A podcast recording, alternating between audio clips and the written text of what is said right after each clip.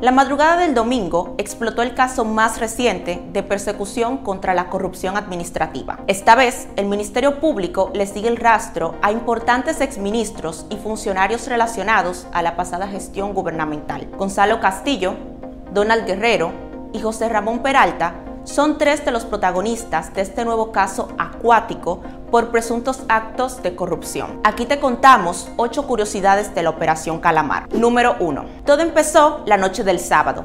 Mientras el país hacía vida social, veía el Clásico Mundial de Béisbol y descansaba, la Procuraduría Especializada de Persecución de la Corrupción Administrativa PEPCA ponía en marcha 40 allanamientos distribuidos en el Distrito Nacional, Santo Domingo, San Pedro de Macorís y La Romana. Número 2. La nueva operación se suma a la amplia lista de casos del Ministerio Público con nombres curiosos y relacionados con el mundo marino. Primero Antipulpo, luego Caracol, más tarde Coral y ahora Calamar. Número 3. Según los fiscales, detrás de estos nombres hay una lógica.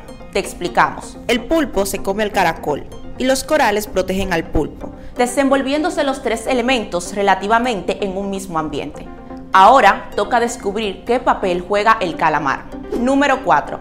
En los allanamientos participaron 40 fiscales, 300 miembros de la Policía Nacional y decenas de técnicos de diferentes unidades de investigación. Número 5. Como una retaliación, calificó el abogado Ángel Lockhart también detenido por las autoridades, los allanamientos del Ministerio Público y agregó que le dejaron un desorden en su casa. Número 6. Entre los arrestados figuran importantes exfuncionarios que sirvieron al país, algunos por varios periodos gubernamentales.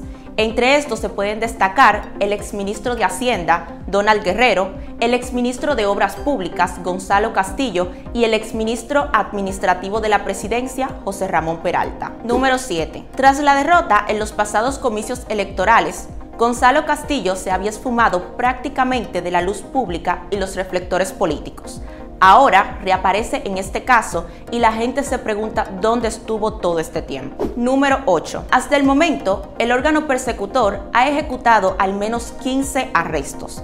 El grupo está acusado de asociación de malhechores, desfalco, coalición de funcionarios, falsificación de documentos públicos y privados, soborno y financiamiento ilícito de campaña, así como lavado de activos. La cúpula del PLD se reunió a puertas cerradas horas más tarde del escándalo y aunque no dieron detalles, se presume que la operación Calamar tiene algo que ver.